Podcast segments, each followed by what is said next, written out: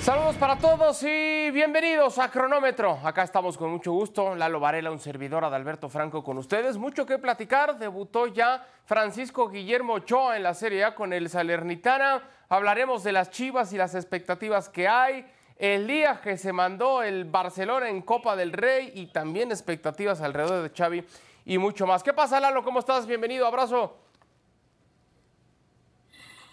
Abrazo. Sí, mira.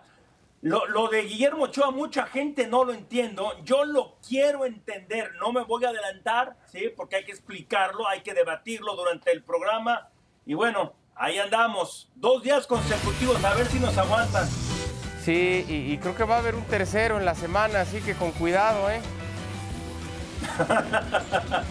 ok. Pues arrancamos, Lalo, si te parece. Eh, me dijeron que tú quieres hablar mucho de las chivas y dije, pues yo encantado de platicar del chiverío con Lalo, capaz que hasta es mi chivermano, ¿eh? No, espérate, no exageres. No, no, no. Yo tengo sangre azul, señor. Mm, sangre azul. Te gusta sufrir, ya vi. Te gusta sufrir. Ok, adelante. Bueno, Lalo, a ver, vamos con el tema de la llegada de Fernando Hierro. Muchos lo apuntan ya como el gran salvador. Nosotros no podemos ser unos simples patrocinadores de la Liga MX. Ese es nuestro objetivo. Eso en referencia al alto costo de futbolistas al que se le vende a Guadalajara. Nuestro objetivo es mirar fuera, mirar una liga como la MLS, mirar a Europa. Ese es el objetivo final, ha dicho Fernando Hierro. Recientemente Chivas anunció ayer a sus refuerzos, el Pocho Guzmán y Daniel Ríos. ¿Es Fernando Hierro Lalo el salvador de Chivas? Yo espero que sea el salvador de Chivas, que sea el salvador de, este club mexicano. Yo creo que puede ser también alguien que salve a la Liga Mexicana. ¿Por qué? Las ligas necesitan de sus clubes más populares, de sus clubes más fuertes. Fernando, a ver, no necesariamente porque fuiste gran jugador vas a ser buen entrenador. Pero lo de Fernando Hierro es muy especial. ¿Por qué? Porque fue capitán del Real Madrid, fue capitán de la selección, después fue directivo de la, de, la Federación, Real Federación Española de Fútbol, fue técnico del Oviedo, fue técnico de la selección española en una de una manera muy súbita, muy difícil, muy repentina, más allá de que le haya ido bien o mal, este señor sabe manejar crisis en la cancha, crisis como directivo, crisis como entrenador. Entonces, yo creo que si le dan tiempo, si la cartera está dispuesta y si tienen a jugadores, este es un plan que debe de funcionar, debe de funcionar.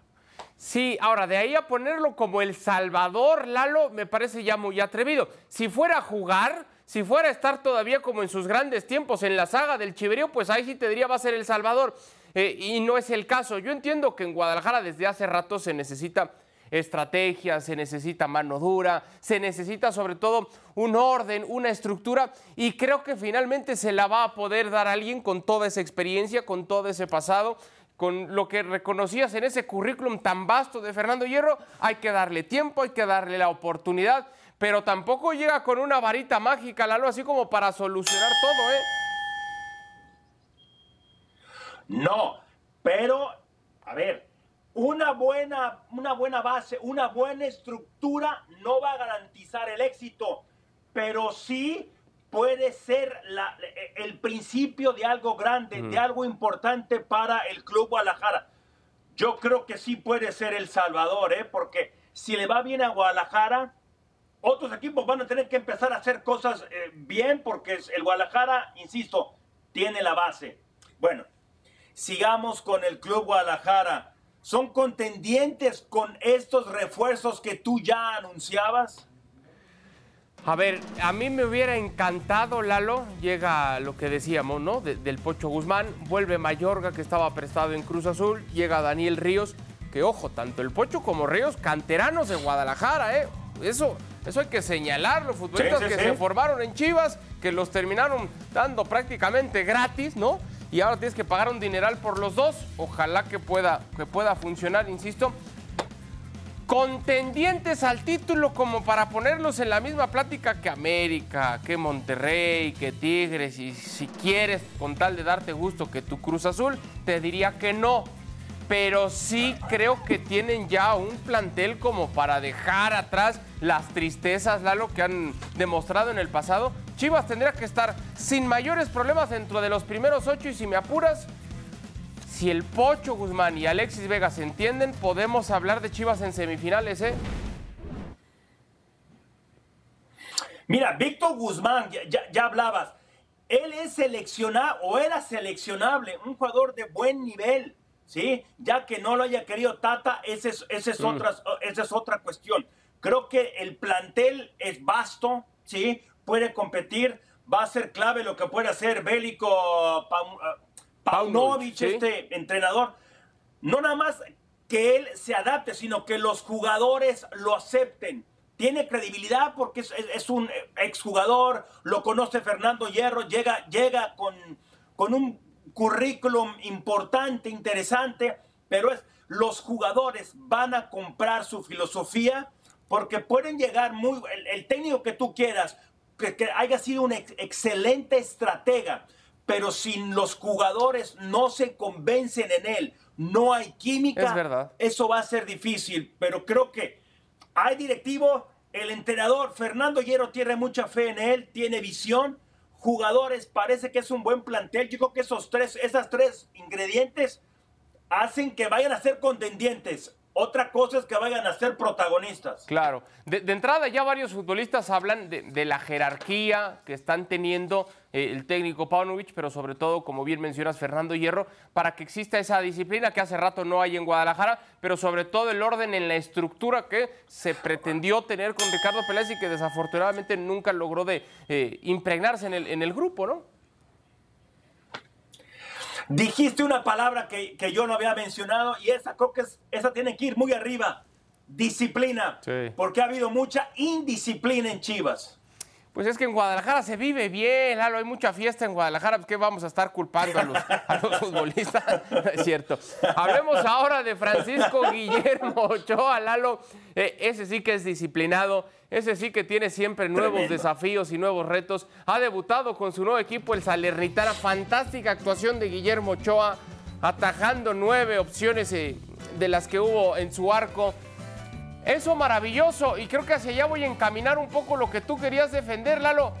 Pero estamos teniendo las mismas portadas que vimos cuando era el portero del Ajax del estándar de Lieja. Salvó una goleada Ochoa, evitó una catástrofe. Gran actuación de Ochoa en la derrota de su equipo. ¿Fue un error, Lalo, dejar a la América? Mira, Europa no es para cualquiera. Uno, él está acostumbrado ya a, vivir allá. No es fácil adaptarse. Vivir en Italia, hey, la comida, tú que dices que divertirse en Guadalajara, él, todo un profesional, 37 años, esta es su última oportunidad de, de mantenerse allá. El problema con él y con muchos compatriotas es que sí es un buen arquero, pero no es el super arquero que mm. vendían en ciertos lugares hace un par, no, hace un par, no, hace unos ocho, nueve años atrás, sobre todo en, el Mundial de, ¿qué? de Brasil. De Brasil. Sí, que lo querían poner como uno de los mejores del mundo, no. Lamentablemente tiene el nivel para estar en Europa, sí, pero en equipos no secundarios, sino en equipos que apenas se están manteniendo en, la primera división. pero si él está contento estando así, Está bien. Lo estás peluceando demasiado, no, es así. No, a ver, y qué bueno que tú fuiste el que señala, porque luego dicen que yo soy enemigo de él y demás, y, no va por ahí, para nada. Pero de ahí a mandarlo a un equipo como el Salernitana, como lo estás haciendo tú, que ahora están en media tabla, pero la temporada anterior era una lágrima, tiene nivel no para estar en el Bayern Múnich, en la Juve, en el Real Madrid. Tiene nivel para estar en un equipo de, los primeros ocho en la liga. Por supuesto que sí. Tiene condiciones, tiene talento, claro que sí. Espérame, no, no. Oye, hay que basar, a ver, es 37 años. Creo que lleva 11 o 12 temporadas en Europa. Entonces, ¿por qué no lo han llamado esos equipos? No lo ya, sé. Olvídate de lo que pienses tú o piense yo. Los equipos esos que tú dices, de, de, octavo al, al, décimo, al, no lo llaman. ¿Por qué? En eso tienes razón. Antes te diría, la respuesta era lo del pasaporte comunitario o el técnico que nos caía mal, ¿no? En el Málaga con Kameni, que siempre le echamos la culpa al entrenador, así somos. Pero ahora ya no hay esos pretextos, por eso, y, ahí coincido contigo, tienes razón. Tenía para un mejor equipo, la realidad es que esta es la oferta, la única oferta que llegó. Tienes razón, Lalo. Sí, aunque duele, ¿no? Uno quisiera ponerlo allá porque es de los pocos que sí tiene que tal vez sí tuviera ese nivel. Bueno, pasemos ahora con el Barcelona, ¿sí? Con este Xavi. ¿Por qué? A ver, yo no estoy de acuerdo con esa pregunta, pero creo que producción tampoco. Pero por lo que hay en las redes, por lo que hay en periódicos en España, en México y en otras partes, ¿por qué lo ponen en la cuerda floja? ¿Por qué? Explícame. Bueno, hoy, hoy sufrieron y en serio en la Copa del Rey les metió tres goles un futbolista que fue formado en la Masía, un exfutbolista del Barcelona que conoce las entrañas del famoso tiquitaca que, que vio crecer, por supuesto, al propio Xavi. Pero yo creo que la, pregunta tiene mucho sentido, Lalo. Si no gana algo al final de temporada, porque creo que sí se va a mantener Xavi toda la temporada, si no gana algo, se tendrá que ir. Si no gana por lo menos la liga que parece que la tiene de su lado, si no la gana o si no gana la propia algún trofeo al final de la temporada se tiene que ir. Pero yo creo, Lalo, hay que darle la oportunidad toda la temporada, ¿no? Sí, sabemos que del torneo más importante, el que pesa, el, que están buscando los equipos grandes como el Barcelona, la Champions League ya se fue. Y se va ese segundo torneito, ese, ese torneo que yo no sé por qué, y lo voy a decir como yo creo ¿Por qué todas las televisoras lo quieren tener? La Europa League es un torneo de perdedores. Es un torneo de perdedores. Es un torneo para ganar dinero nada más, tanto clubes como televisoras. Y así lo tengo que decir. Clarito está. Barcelona quedó eliminado, va a ese torneo de equipos perdedores. Mourinho estaría muy contento con lo que estás diciendo. No ¿eh? eso, ni en el ni en el tenis, ni en el americano, ni en el béisbol existen eso, solamente en el fútbol. Luego, se les fue esa oportunidad. Pero están de, líderes empatados con el Real Madrid, 38 puntos, misma cantidad de victorias, empates. Son, eh, eh, ¿qué palabra puede Fatalistas. En el fútbol son fatalistas. no se puede ganar todo siempre. Bueno, el Real Madrid está acostumbrado prácticamente a ganar todo siempre, ¿eh? ¿eh? O sea, y ese es el espejo con el que se mira siempre el Barcelona, es así. Si, si tú ves a un Real Madrid que viene de arrasar la temporada anterior cuando no eran candidatos en Liga, no eran candidatos en Champions, no eran candidatos en la Supercopa y lo terminaron ganando, dejando atrás a los que decían el Paris Saint-Germain, el Manchester City, el Bayern. Si el Real Madrid está acostumbrado a ganar, el Barça tendría que hacer lo propio, ¿no?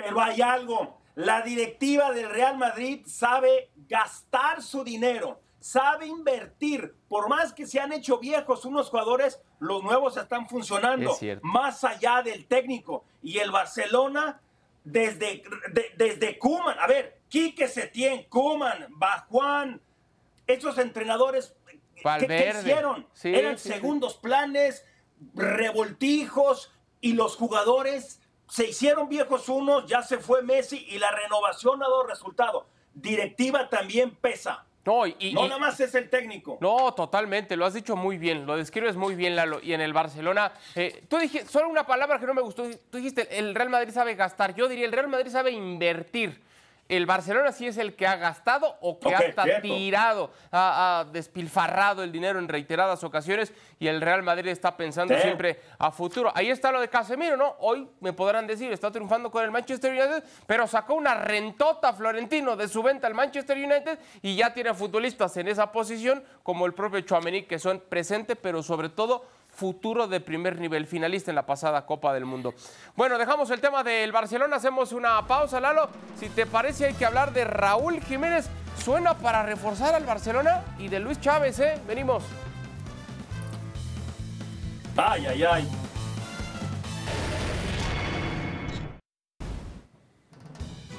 Qué interesante la situación de Luis Chávez. Para mí, bueno, para todos fue el más destacado ¿sí? en, el, en el Mundial fue muy regular, Ahora, rechaza una oferta del Monterrey. Entonces la pregunta es, ¿el Pachuca tomó la decisión correcta, eh, Adal?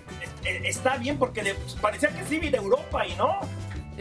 para responder eso tendría que ser bajo, bajo qué óptica, Lalo. Bajo la óptica deportiva, la óptica económica, la óptica moral o, no sé, de esos ideales, de esos sueños. Al margen de si es una buena decisión no, eh, o no, yo sí te diría que hay que reconocer lo que está haciendo tanto el futbolista como el Pachuca, porque hay reportes que apuntan, era una, una intención de compra, o no intención, era un propósito de compra histórico. Se hablaba de cantidades estratosféricas que rechazó primero el Pachuca, insisto, y después el futbolista, que dice, si yo quiero ir a Europa, quizás si me juegue en contra ir a Monterrey porque va a pedir más dinero cuando ya haya alguna opción del extranjero, mejor me quedo en Pachuca y lo deja claro, si va a ser en México, solo con Pachuca. Lo que quiere el futbolista es ir a Europa y entonces estamos viendo cómo hay contras con intereses que, que piden mucho los equipos y demás, pues en ese sentido, en cuanto a sus ideales, decisión correcta. Económicamente hablando, ahí quizá es otra canción, ¿eh? Wow, lo explicaste muy bien. Estoy totalmente de acuerdo contigo. En el fútbol, a ver, el fútbol es un negocio, tanto para los directivos, los dueños, como para los propios jugadores, más allá de que los aficionados o nosotros los veamos como un juego. Es bien complicado, yo creo que hasta en cualquier parte del mundo, pero específicamente en México, cuando no es fácil dejar, ¿sí? A, un equipo, a un, negocio como el que, tienen aquí en Puerta, puede perder aquí mucho, pero ya es la fama que tiene este equipo. El señor Martínez ha hecho un buen trabajo en, este sentido. Creo que es el equipo o uno de los equipos en México que mejor trabaja en eso. Ojalá le salga bien el negocio. El equipo puede perder porque tiene con qué. No así el jugador en este momento era cuando había que irse, pero yo no he visto así oficialmente ofertas, porque escucho que es el Porto, que es el Ajax, pero no, no, realmente no se ha concretado nada así serio, o al menos oficialmente, ¿no? Sí, no se conoció realmente quién era el equipo que presumiblemente estaba interesado, pero yo insisto, al margen de eso, aunque no existiera una oferta de Europa, rechazar una mejora sustancial en el sueldo del futbolista y sobre todo lo que iba a percibir Pachuca con esta venta, eso te habla muy bien, ¿no? Porque dices muy bien, el fútbol, y yo soy de los que opina eso, ¿eh? El fútbol es un negocio y eso también se tiene que ver bien, porque hay quien ven mal, no, es que todo es negocio, pues sí, no pueden vivir gratis, por supuesto, pero que hayan sacrificado tanto en lo económico para buscar estos ideales, estos sueños. Sobre todo Luis. Sí, de acuerdo, muy bien los dos, ¿eh? La verdad, muy bien los dos, tanto el Pachuca como Luis Chávez. sí, sí, de acuerdo. Bueno, ha soltado o ha salido el rumor, Lalo, y es un rumor nada más, pero es un rumor que, tiene ya un rato el interés del Barcelona en los servicios de Raúl Alonso Jiménez. Cuando salió Luis Suárez del Barça, decían, quieren a Raúl Jiménez, y ahí andaba muy bien Raúl Jiménez con el Wolverhampton. Ahora que no anda tan bien Raúl Jiménez, ha sonado otra vez esa posibilidad. Está al nivel del Barcelona, lo ves como un descuento, Lalo. Mira, aquí lo tengo, aquí lo tengo, aquí atrás de mí, me, me está aconsejando. Ay, ojalá que sí. 31 años, o sea, la edad no es problema. No. ¿Sí? Porque yo creo que un delantero todavía, todavía tiene para dar 4 o 5 años más, tal vez hasta los 36, sí, hasta los 30, o sea, 5 años más tiene para dar. No sé, no sé si está el nivel para, para el Barcelona. Y yo quisiera decir que sí, pero yo sí tengo mis dudas, ¿eh? Y sobre todo que el Barcelona, mira, está en la cuerda floja por lo que dicen otros, no por mí. Yo creo que Xavi debería estar ahí tal vez no sólido, pero debería estar tranquilo y no, no estarlo molestando y la directiva debería de salir a defenderlo. Pero yo, yo sí dudo de que, de que Raúl Jiménez, que por algún momento fue nuestro mejor jugador, esté para el nivel de Barça. Yo lo dudo. y, sabes que es lamentable, ahora que hablamos de las oportunidades, que a veces nada más pasa una vez ese tren en la vida, ¿no? cuando andaba muy bien Raúl Jiménez, cuando verdaderamente traía un nivel fantástico, no se concretó esa opción de llegar al Barcelona. Hoy el nivel que tiene Raúl Jiménez no solamente no le da como para ser una opción real en el Barça, de pensar él que pueda ser titular o un cambio recurrente, sino que tampoco le está dando a Raúl Jiménez para ser titular en el Wolverhampton. Ya vimos lo que pasó o dejó de pasar con él en la pasada Copa del Mundo, que sigo insistiendo, a pesar del grandísimo esfuerzo y sacrificio que hizo, creo que no tuvo que haber estado en esa lista de convocados por parte de Martino, porque atravesaba por distintas lesiones que han ido mermando su nivel. Ojalá que se recupere pronto, pero hoy por hoy, Lalo, y aunque a mí la verdad sí me duele reconocerlo, hoy no puede ser una opción para el Barcelona, ¿eh?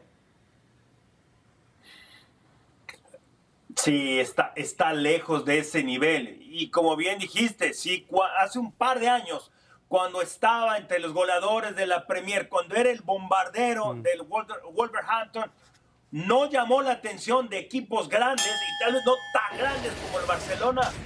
Ahora, yo creo que el rumor es creado por alguien cercano, cercano a él y no, no se me hace realista. Mira esto, Lalo, mira nada más. Aprovecharon que los papás no estaban en la casa e hicieron una fiesta. Como Kylian Mbappé no está, pues le hacemos un pasillo a Lionel Messi y hacemos la fiesta los Papás, el que sí estaba es el hermano de Mbappé que le hizo caras, ¿eh? Oye, espérame, ¿cómo que no está el, el papá de ese equipo o los papás son Mbappé, Neymar y Messi? ¿Cómo, que no están los papás? ¿De, qué me estás hablando? El paseillo merecidísimo. Lo que sí, yo no sé qué está haciendo de vacaciones Mbappé en Nueva York. Sí. Que se fuera a la playa, a un lugar cálido. ¿Para qué se viene acá al frío? Estoy de acuerdo. no lo entiendo. ¿Al frío quiere venir? Oye, Lalo, hay buenas noticias alrededor de la mejora de Damar Hamlin, ¿no? Hasta ahora. Ah, sí, sí. A, ver, el tío, familiares de él ya han salido a, decir que permanece, por supuesto, hospitalizado en condición crítica, pero que ha mostrado señales de mejoría, mm. pero va a permanecer en la unidad de cuidados intensivos. Dios quiera, siga su mejora. Gracias. Gracias, Lalo. Abrazo. Saludos.